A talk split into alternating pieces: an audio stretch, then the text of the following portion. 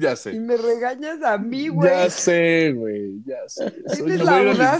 infierno, güey. Ya sé. No La puta mames. audacia. La puta audacia, Fernando. José Fernando, no mames.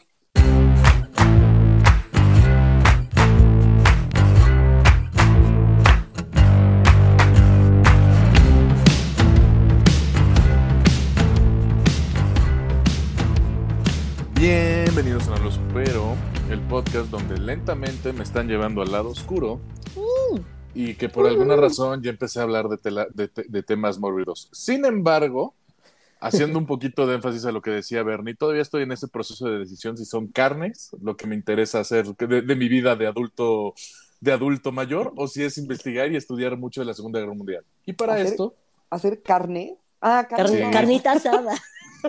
verga, güey. ¿What? No mames, se volteó en chinga, güey. Muy oscuro. Qué terrible.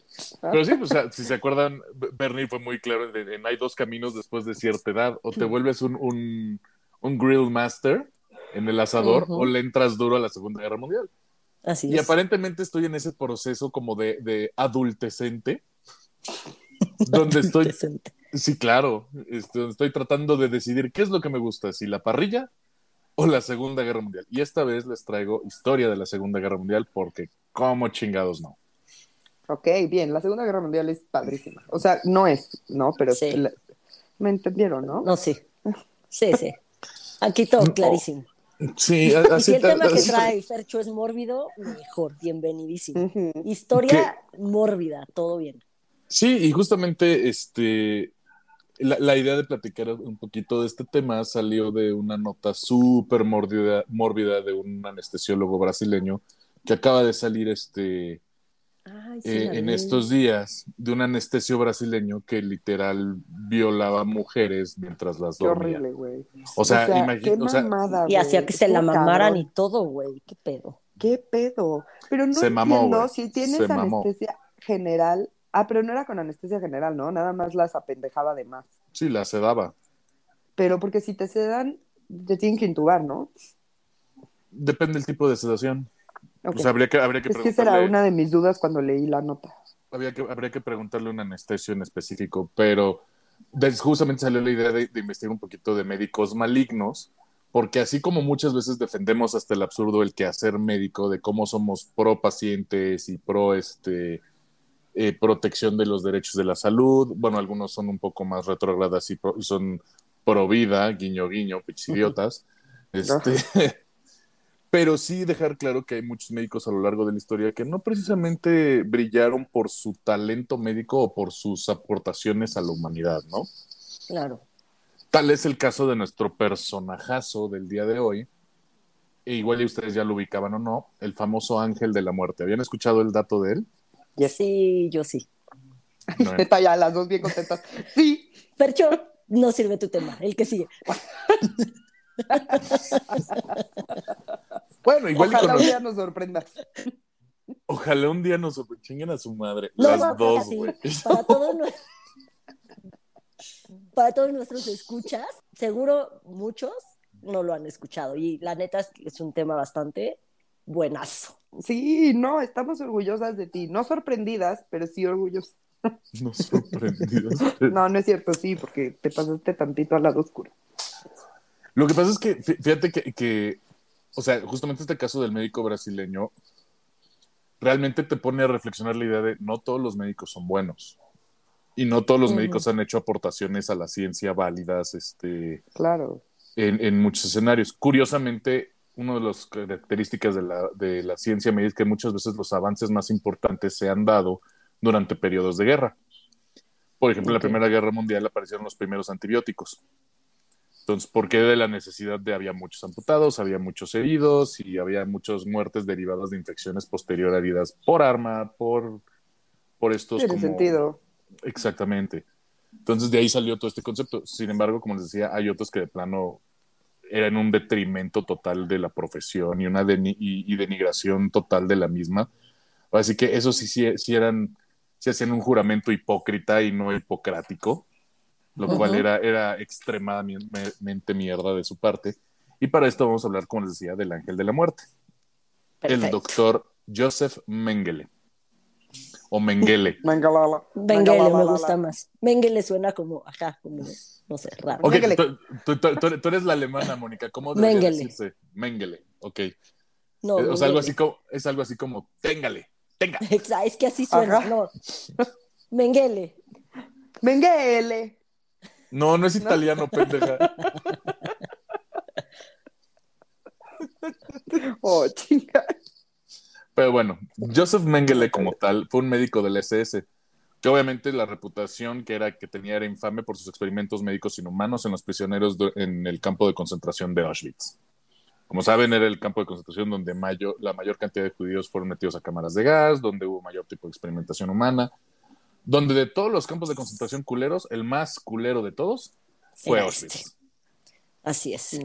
Bueno, Mengele nace el 16 de marzo de 1911 en la ciudad de Günzburg, cerca de Ulm. ¿Lo estoy diciendo bien, Mónica? Perfectamente bien. Ok. Era el hijo mayor de Carl Mengele, que era un, que era un fabricante de, de herramientas agrícolas. Pero ahí nos vamos más adelante. En 1935, Mengele obtuvo, obtuvo su primer doctorado en antropología física por la Universidad de Múnich.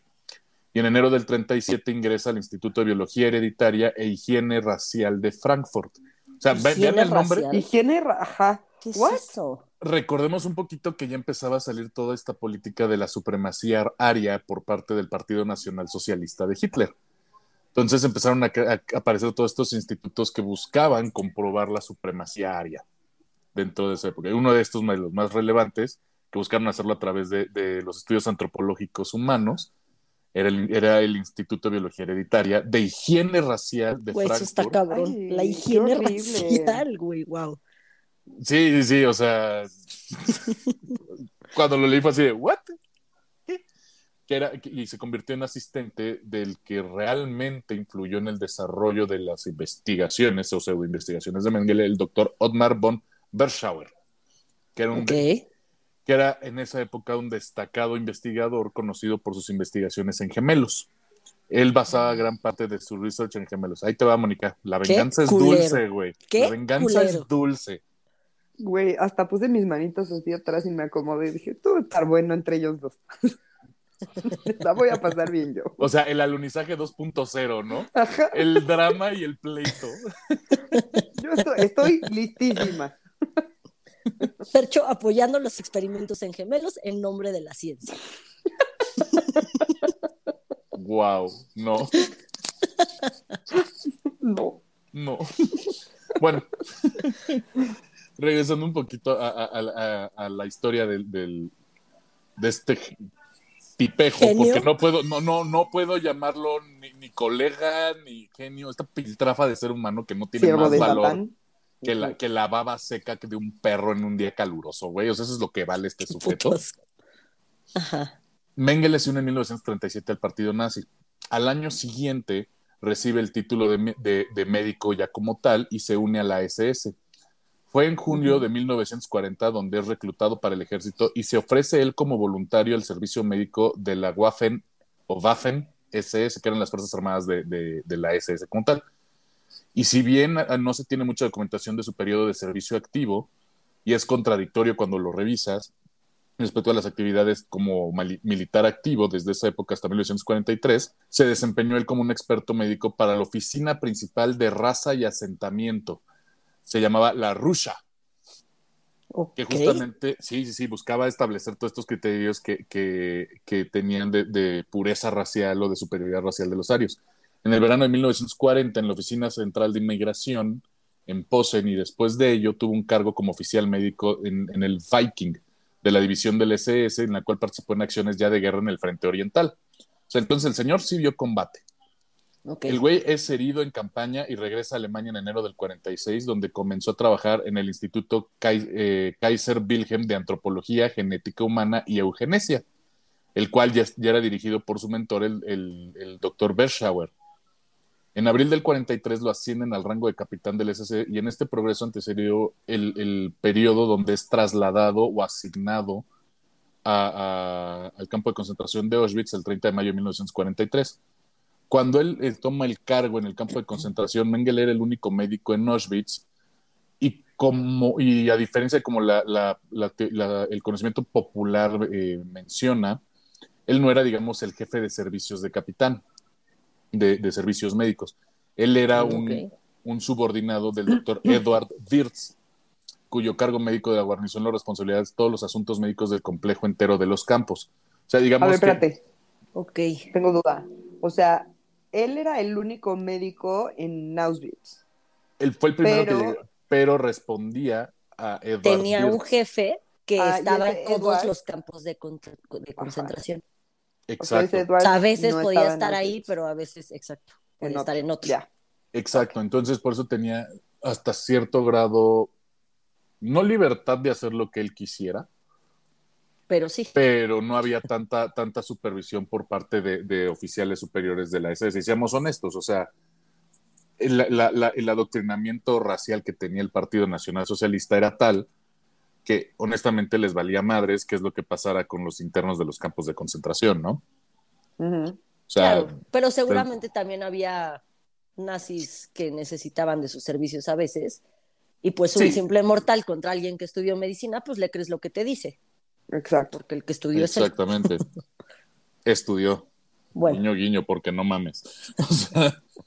bueno, ya que él en el 43 como oficial médico responsable del campo, también conocido como el campo de gitanos de Birkenau, y varias semanas después de, que lo, lo, asume el cargo como el jefe de campo de Auschwitz II, es decir, Auschwitz II, que era Birkenau, en el 43, aún bajo la jurisdicción de Wirtz.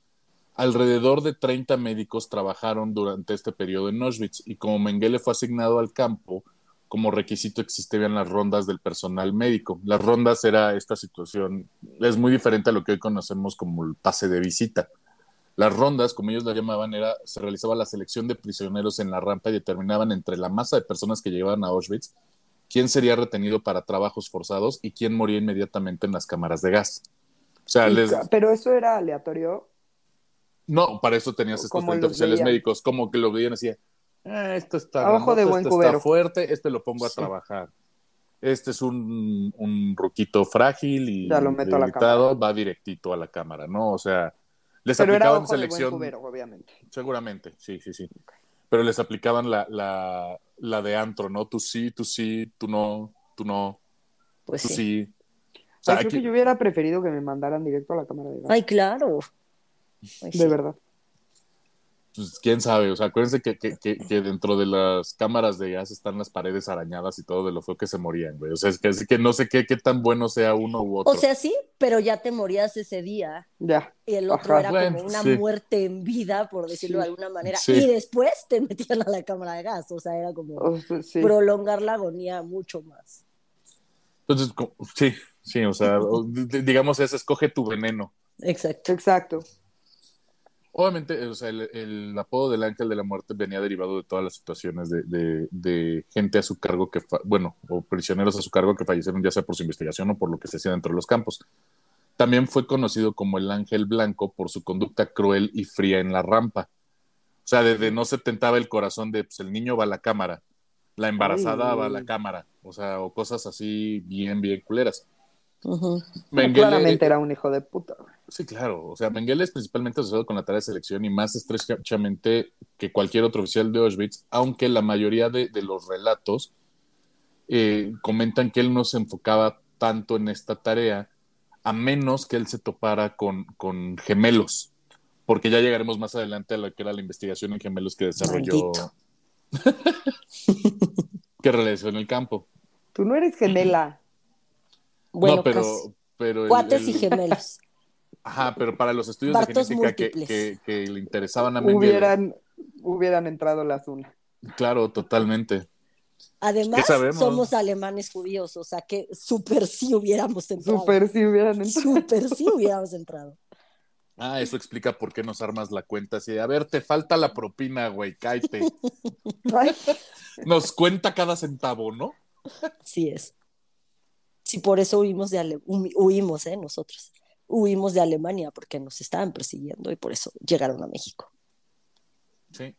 Entonces mencionaba muchas veces que, él no estaba, digamos, tan activo en el tema de selección, a menos que fue que llegara un convoy muy, muy grande, donde, le dijeran desde el manifiesto así, oye, parece que aquí hay gemelos.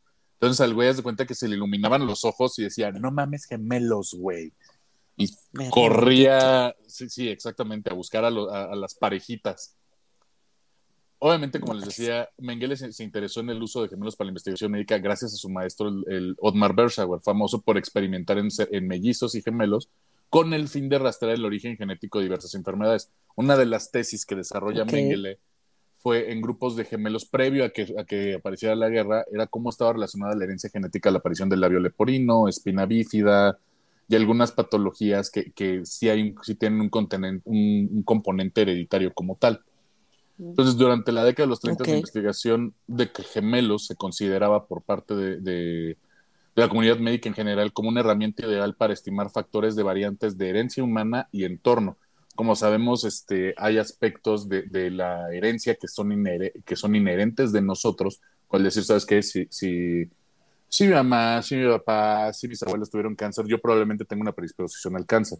Pero también tienes factores ambientales como el tema de, ok, no hay ningún familiar en cáncer con cáncer en mi familia, pero fumo, estoy expuesto a asbestos, o sea, que pueden derivar en la generación de un cáncer ya de un tipo de tipo ambiental por el tipo de factores de riesgo que están asociados al mismo. Mengele, con su mentor, había realizado una cantidad de protocolos de investigación legal ilícita, o sea, como estos protocolos primero hereditarios, con gemelos como sujetos de prueba durante toda esa década. Entonces, al llegar a, Auschwitz, con toda la libertad para mutilar y matar sujetos, llevó una caca una amplia gama de experimentos letales y agónicos eh, en gemelos judíos y romaníes, gitanos, la mayoría de los cuales eran niños, que es donde era extremadamente culero. ¿Qué la Madres. Sí, claro, totalmente. O sea, y había cosas tan, tan básicas como de si le causo dolor a uno, le duele al otro que está en la otra habitación. O sea. Ay, ya no mames. Sí, y cosas mucho más culeras que ya tocaré más adelante, donde la neta se pasa, se pasa de lanza. Tenía obviamente otros intereses en investigación, de los cuales incluían, tenía una fascinación por la heterocromia, este tema de, tener un ojo café y un ojo, y un ojo claro. Yo nací así, ¿sabían? Paréntesis. ¿Y luego?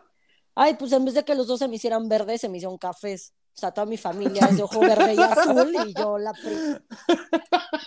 La prieta. Güey, todo mal, todo mal. Pero en serio yo nací con uno y uno y ya, se emparejaron. Mónica Tropical. Ay, guau. Carajo. Es que se fue a Acapulco y se quemó de más. es que no mames, la, la, la, la, queja a su herencia. Ay, sí, oye, todos mis primos de ojo azul, no güeros, pero digo, muchos güeros, otros son moreno, pero todos ojo azul y ojo verde. ¿Y yo? Los míos también, de los dos lados, la mayoría tienen los ojos claros y mi hermana y yo somos la de bueno, yo tengo verde desperdiciado, ya lo dejé claro. Pero, güey, vida real es una mamada, güey. Si los ves de cerca y se ve ahí verdecito, y si no, hay pinche café ahí clarito, culero. bueno, ya basta. Entonces, con los niños de los ojos de diferentes colores. Sí, y una de las cosas que hacía con, con, con, con la investigación de heterocromia, Mengele juntaba los ojos de las víctimas asesinadas para tener material de investigación y determinar algunas cuestiones acerca de la heterocromia. Y se lo enviaba a su colega Karin Magnussen, un investigador también enfocado en pigmentación ocular del, Instituto Kaiser Wilhelm I. También condujo experimentos con el objeto de revelar el secreto para cambiar artificialmente el color de los ojos, de un, modo, de un modo menos difundido que los experimentos con gemelos y todo lo que hacía para, para delimitar umbrales de dolor o situaciones que, que permitieran determinar la, super, la, la, superioridad aria versus la comunidad judía o gitana. Esto no era tan frecuente y esto es, y, donde tal cual el foco de lo, que, de lo que él hacía era les metía pigmento en los ojos así sin anestesia, sin nada para buscar la cámara. Por favor. ¿Qué? ¿Querías trauma, no? ¿Querías trauma, no? Pero ¿por qué con los ojos te metes, güey? Neta, yo no puedo ponerme ni gotas. Ya sé, güey. No. Bueno, todo está. Es más, ¿tú qué sabes? ¿Qué tal que su investigación lograría cambiarte tus ojos, de tus ojos, este, café agua puerca a verde, a verde Culero, güey, era verde desperdiciado desde un inicio. El café agua puerca lo pusiste tú. ¿No es lo mismo? ¿Agua estancada?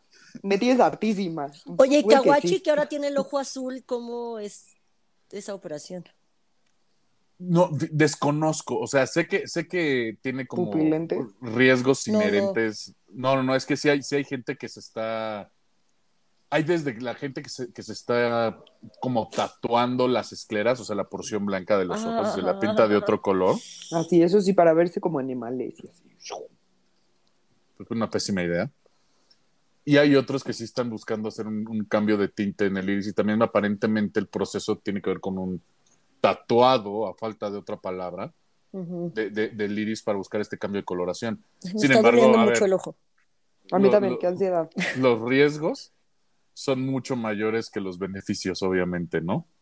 Claro. Entonces, también realizó investigación en el, en el avance de NOMA, que es una clase, el NOMA es una clase de gangrena que destruye las membranas de mucosa y otros tejidos y está principalmente asociado a, aspectos de malnutrición.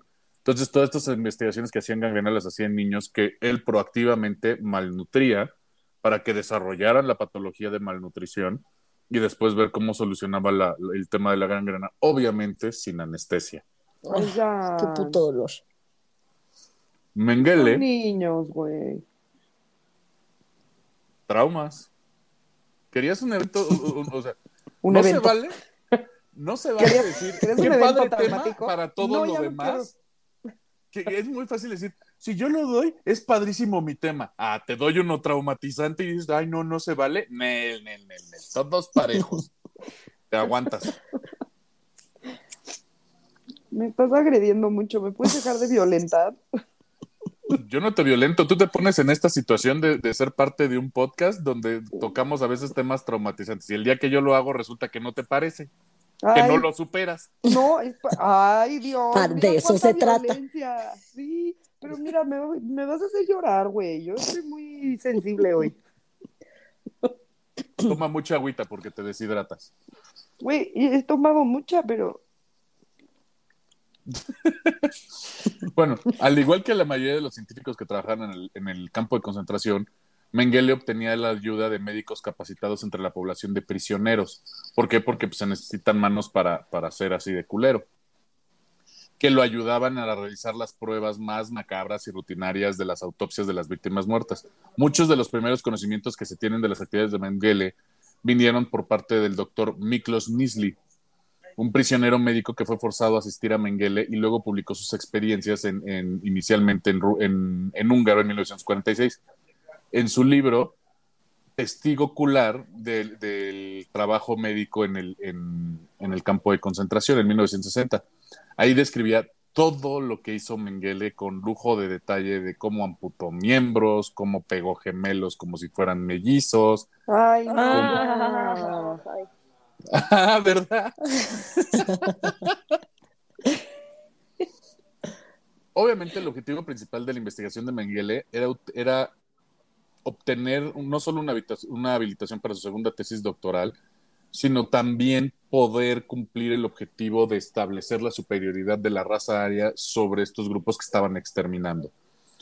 Llega 1945 cuando el ejército soviético avanzaba por el oeste de Polonia y Mengele huye de Auschwitz. Después de todo, ya más adelante tocaremos algunos de los experimentos en particular y pasó las siguientes semanas en el campo de concentración de Gross-Rosen hasta que lo evacuaron.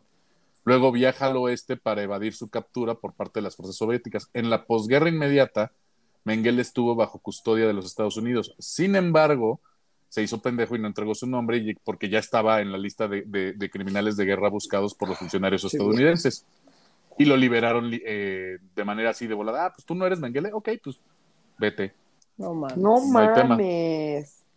Desde el verano, desde el verano del 45 hasta la primavera del 49, el médico con, bueno, es que no le voy a decir médico, el, Mengele con documentos falsos, Sí, trabajó como peón de campo cerca de Rosenham, Baviera. En esa época, su familia, que, era una familia de lana, lo ayudó a emigrar a Sudamérica y Mengele se estableció en Argentina.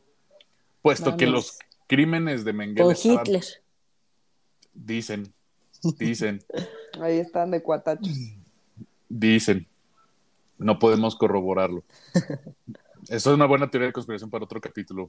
¿Dónde murió Hitler? ¿En Alemania o en Argentina? Así es. Ahí está, sigue vivo en Argentina. Todos lo sabemos. Puesto que todos los crímenes que, hizo durante, los, durante su estancia en los campos de, de, concentración están bien documentados ante el Tribunal Militar Internacional, las autoridades alemanas de Alemania Occidental emitieron un orden de arresto para Mengele en 1959, hasta 1959. Y una orden de extradición hasta 1960. El güey, obviamente, cagado por el susto de no nos van a meter al, al bote, pasa de Buenos Aires ese mismo año y se traslada a Paraguay y posteriormente a Brasil. Pasó sus últimos años, los últimos años de su vida cerca de Sao Paulo. Eh, su, salud se fue deteriorando por viejito y demás hasta que tuvo un evento vascular cerebral mientras nadaba en un centro vacacional cerca de Bertioga, Brasil, y muere en 1900. Además se muere traumando a todos los de alrededor. O sea, todo el mundo de vacaciones y el pendejo muriéndose en la alberca. Totalmente. O sea, no, perfecto, güey. Y se peló. ajá. Sí, se ahogó en 1979 y lo enterraron en un suburbio de Sao Paulo bajo el nombre ficticio de Wolfgang Gerhard en, 19... en 1985, la policía alemana, trabajando con, con, pruebas que había confiscado recientemente de un amigo de la familia de Mengele, en Gunzburg, localiza la tumba y exhuma el cuerpo.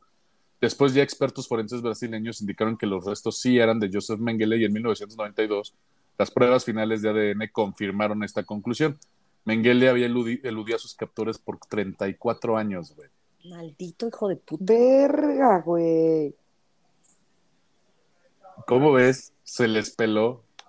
No mames. Pendejo tipo, güey, guácala. Neta, ugh. Neta, ugh. Güey, ugh. Qué artísima me tienes de hombre. Vamos a hablar un poquito de, los experimentos más relevantes o los más traumatizantes que, que tuvo Mengele, ¿no? El primero que desarrolló, entonces fue legal y no hubo tanto problema porque era la situación genética del labio leporino y fisura maxilar o fisura palatina, tomó una muestra de 17 niños. Para estos 17 niños fabricó una tabla de familia que era, para que me entiendan, es como un árbol genealógico donde abarcó un total de 1.222 miembros de estos, de estos niños, de los cuales 583 personas fueron visitados por él y el resto iban a su oficina dentro del instituto. La evaluación genética de ese árbol genealógico, como lo menciona Mengele, hicieron posible reconocer eh, eh, patrones irregulares e individuales de predisposición hereditaria a través de la cual se daba la manifestación del desarrollo del labio leporino. Entonces, digamos, como el único, el único aspecto positivo de su research es que sí logró ligar algunos aspectos como el labio leporino a patrones hereditarios. y, eh, Alguien más lo pudo haber hecho, güey. Exactamente, cualquier otra persona lo pudo haber desarrollado. Lo único que no se dilucidó durante esta eh, investigación fue que obviamente había otras situaciones genéticas asociadas al desarrollo de estas patologías. ¿Por qué? Porque eran los 30, o sea, no se conocían muchas cuestiones de este tipo. Nada, dice, aquí hay un factor adicional de qué generaba este tipo de cuestiones, ¿no? Y mencionó que había otras afecciones que aparecían también en, estos, en, estos, en estas familias, como la espina bífida, la malformación de extremidades y el no cierre de huesos craneales en, niños chiquitos. Estableció la frecuencia de ocurrencia en las familias examinadas de forma simple con fisuras de área de los labios, de la mandíbula y del paladar, las cuales mostraron cierta variación de manifestación en los genes.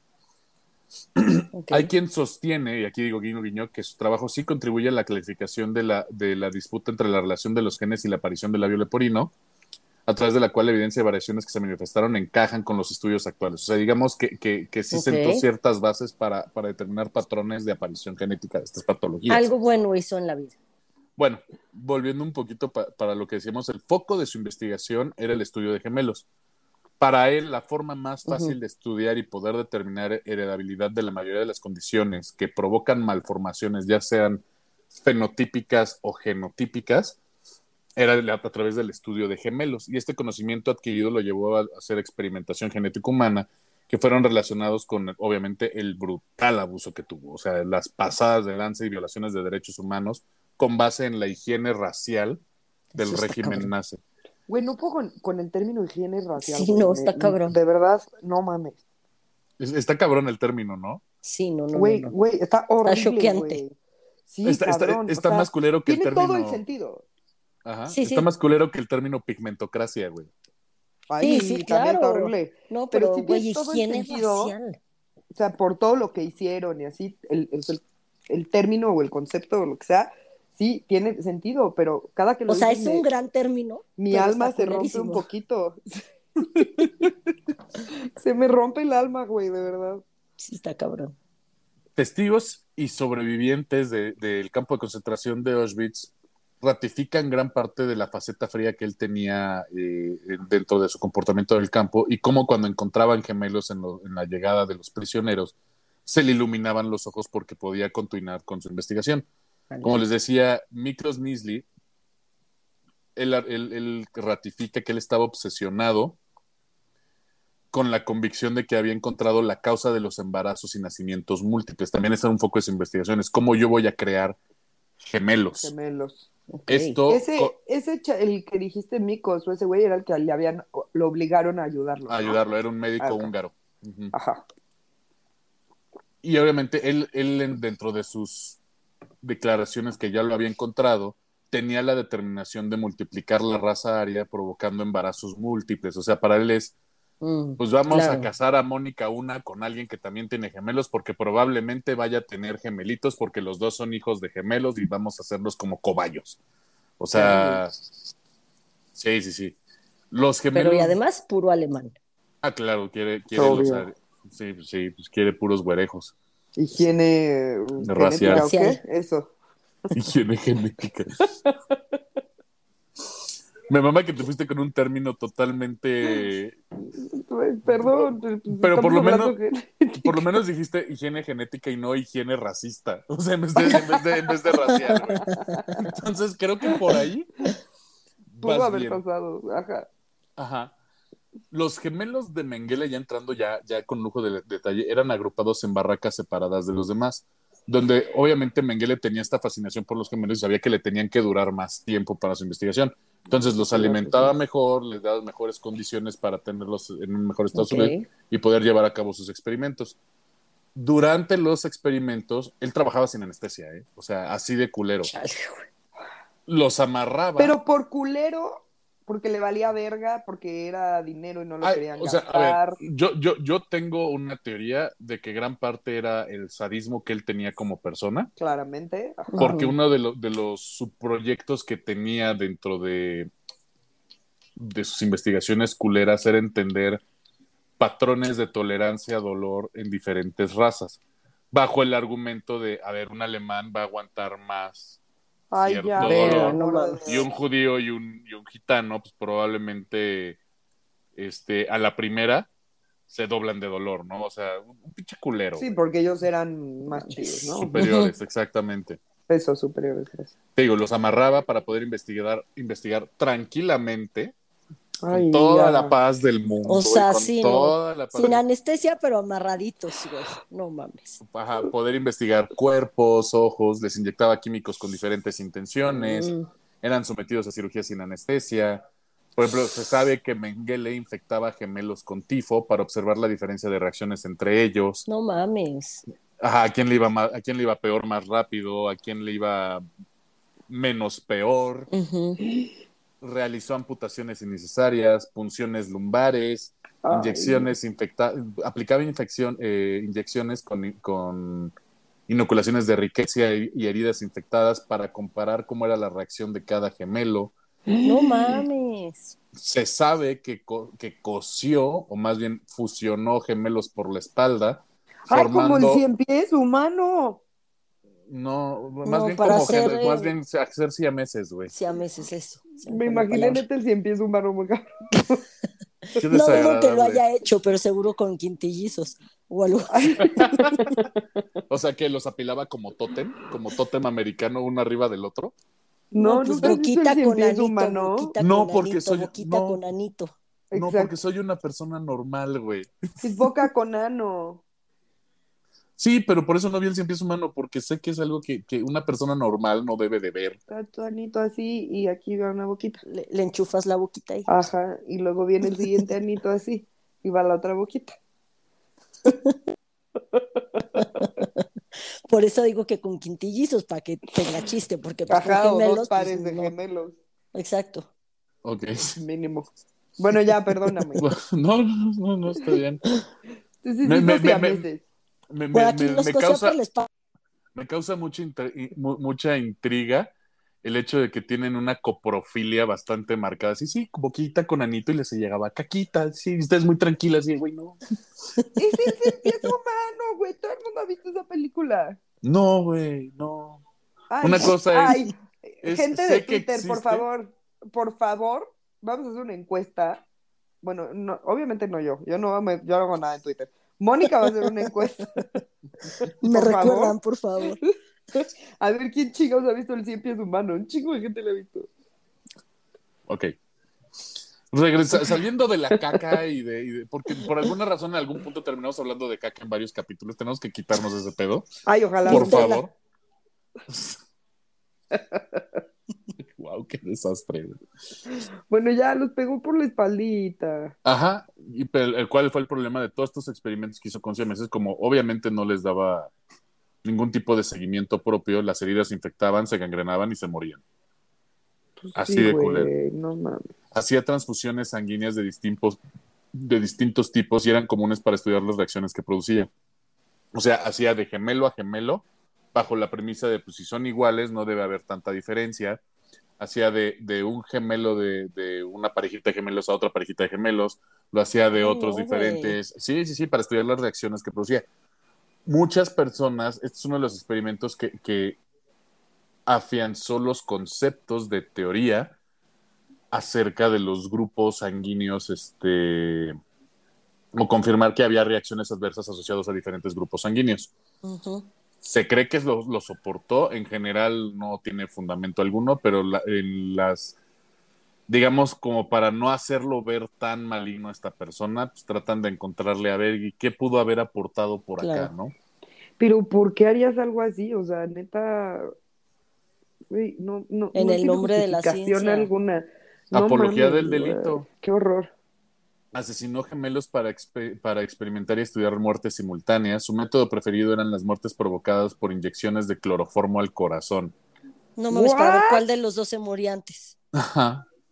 Así, les inyectó al mismo tiempo la misma cantidad y a ver cuál se muere antes. Y esto era para establecer la supremacía de la sangre como el determinante de las características deseables en un ser humano. Así viene descrito el objetivo de, muchas de las cosas que hacía.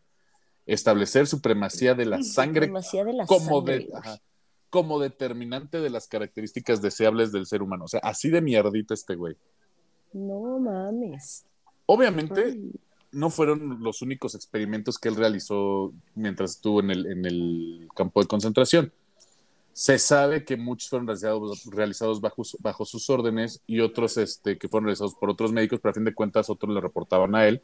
Y gran parte de los eh, restos o tomas de muestra o órganos o cadáveres eran mandados al, al centro Kaiser Wilhelm en camiones que posteriormente fueron destruidos por obvias razones, ¿no?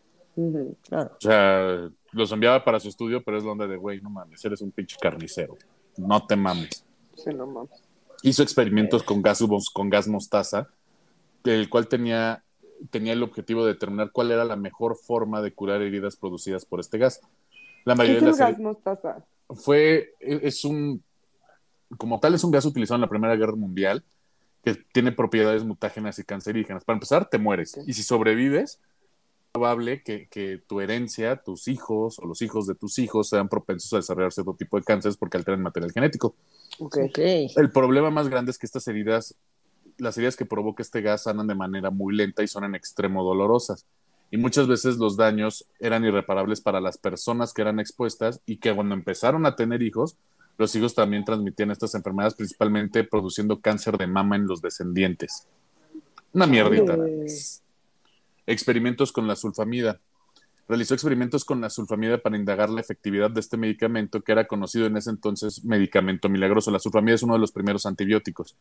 Gran parte de, las heridas se infectaban con bacterias como el streptococo, el Clostridium tetani o el Clostridium perfringens. Él lo que hacía es cortaban la circulación de la sangre atando los vasos sanguíneos en ambos extremos de la herida para hacer un campo infectado, luego empeoraban la condición de la infección poniendo virutas de madera, vidrio molido, y tras cada procedimiento, espérate, aún hay más, tras cada procedimiento intentaban agravar aún más el estado de la herida y la trataban con sulfamida para determinar la efectividad del, marco, del, fármaco. Estos experimentos obviamente provocaron infecciones graves y un chingo de muertes. O sea, claramente, güey, da igual que le estés poniendo el remedio si la sigues infectando un chingo. En el nombre de la ciencia, Mariana, ¿cómo saben que no iba a funcionar si no lo probaban? Ay, pobrecitos chavos, güey, neta, qué puto dolor. Sí, primero te amputan, luego te infectan la pierna, Luego te la tratan y te la vuelven a infectar con otra Ay, ojalá me hubiera emborrachado para este capítulo. Estoy muy arrepentida de mi decisión de no haber abierto una botella de vino. Siempre hay tiempo porque se vienen otros bien culeros. Está el, el, experimento de inanición hasta la muerte. No hay muchos reportes de este experimento salvo el testimonio de algunos prisioneros. Uno de ellos se llama Ruth Elías quien, dio a luz en el, en el campo de concentración de Auschwitz. Mengele dio la orden de que le taparan los pezones a la madre para que no pudiera amamantar. y midieron cuánto tiempo vivía el recién nacido sin alimento. Ese bebé se murió a los siete días. Pues sí, claramente, güey. Uno, ¿y por qué le tenían que tapar los pezones? Pinche Mónica duró un chingo, güey. Sí, duró mucho. Siete días un bebé recién nacido, está cabrón, ¿no?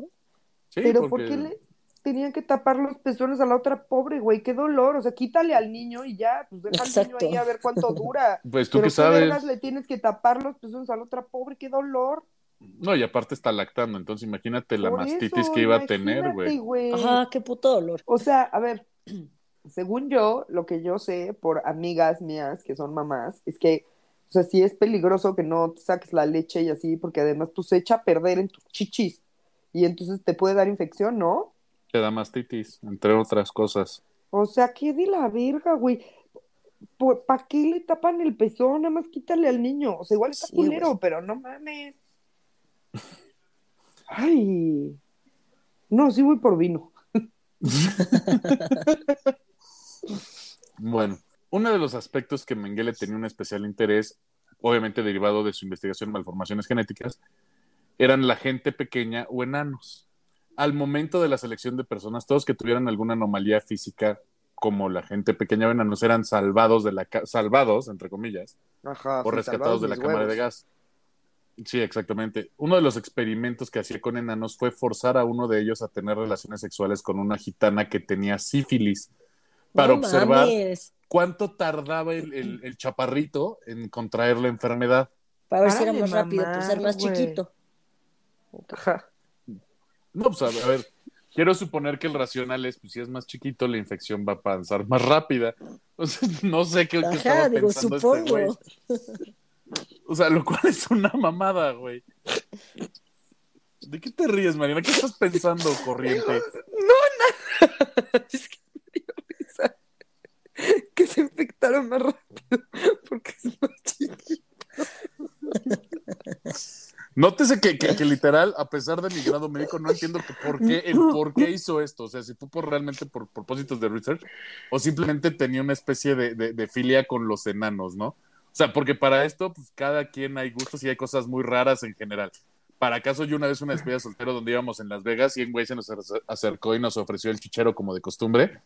Y literal en algún punto de esos tenemos enanos. Que nos hizo parar, cuestionar y, y cuestionarlo así, a ver, a ver, a ver, a ver explica lo que me acabas de decir. Yo hubiera, en ese momento digo, ok, sí. Claro, vamos. Ajá. ¿Cuánto me va no, a No, no, eh, espérate. Fue, un pedo muy cagado. por favor. Porque, porque le, le, estábamos argumentando al güey de, a ver, ¿por qué el chichero es una mala idea? O sea, ¿por qué vas a ir a un lugar en general como por concepto donde vas a salir más caliente de lo que entraste, güey? O sea, de inicio el argumento es totalmente estúpido. Y tirar dinero para salir caliente, pues como que no, güey. O sea, no hace, no hace sentido. Y cuando vamos caminando así de, literal, nos gritó después de que avanzamos 5 o 6 metros, dijo, we got midgets. y pensó que con eso nos iba a convencer, güey. Cero. güey. Yo sí, a mí sí me hubiera convencido. No, espérate, güey. O sea, literal dimos como tres pasos hacia atrás. A ver, a ver, repite lo que acabas de decir. O sea, de primero tienes mi curiosidad, ahora ya tienes mi atención, güey. o, sea, fue un tema terrible. No fuimos, pero nos pasamos todo el resto de la peda de ese día platicando de, güey, no mames, seguramente bajaba como Mario del tubo, así.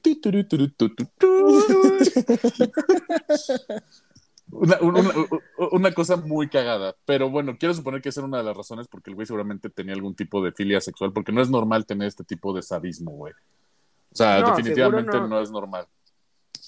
Y hay un experimento también con, enano, con enanos o gente pequeña, que fue la familia Orbitz, era una familia de siete enanos con pseudacondroplasia. Ay, los siete enanos, perdón, pero... Neta, eran pero siete, güey. Esto, ay, esto sí pasa. Así estas cosas sí pasan. no mames. Bueno, obviamente, si tú le dices a Mengele, ¿cómo? ¿Es una familia de siete y todos son chaparritos?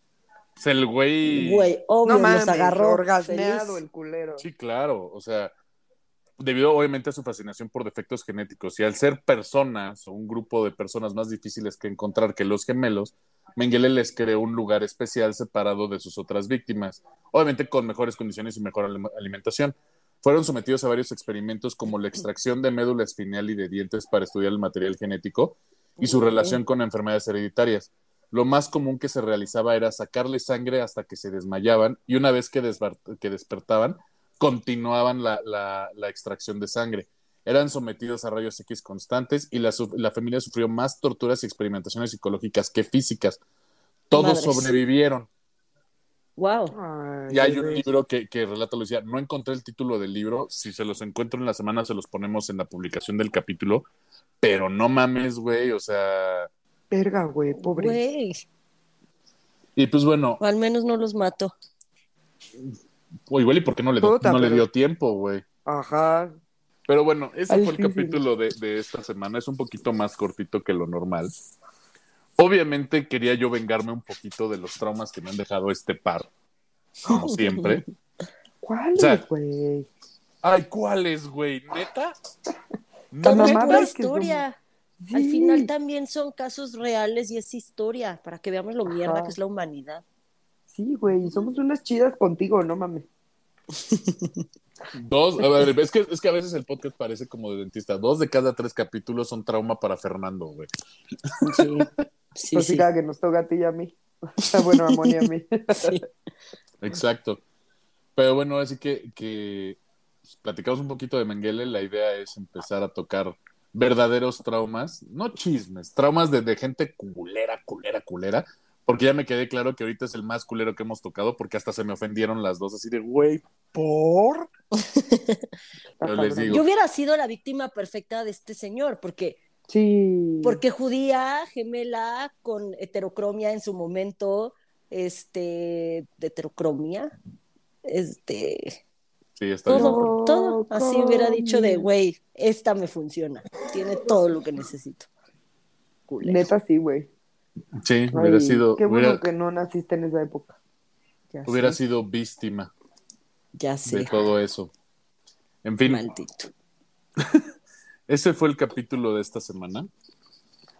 Queda claro que las tomamos un poquito de más. Espero no, no, no, no seguir con esta tendencia y tenerles algo más agradable más adelante.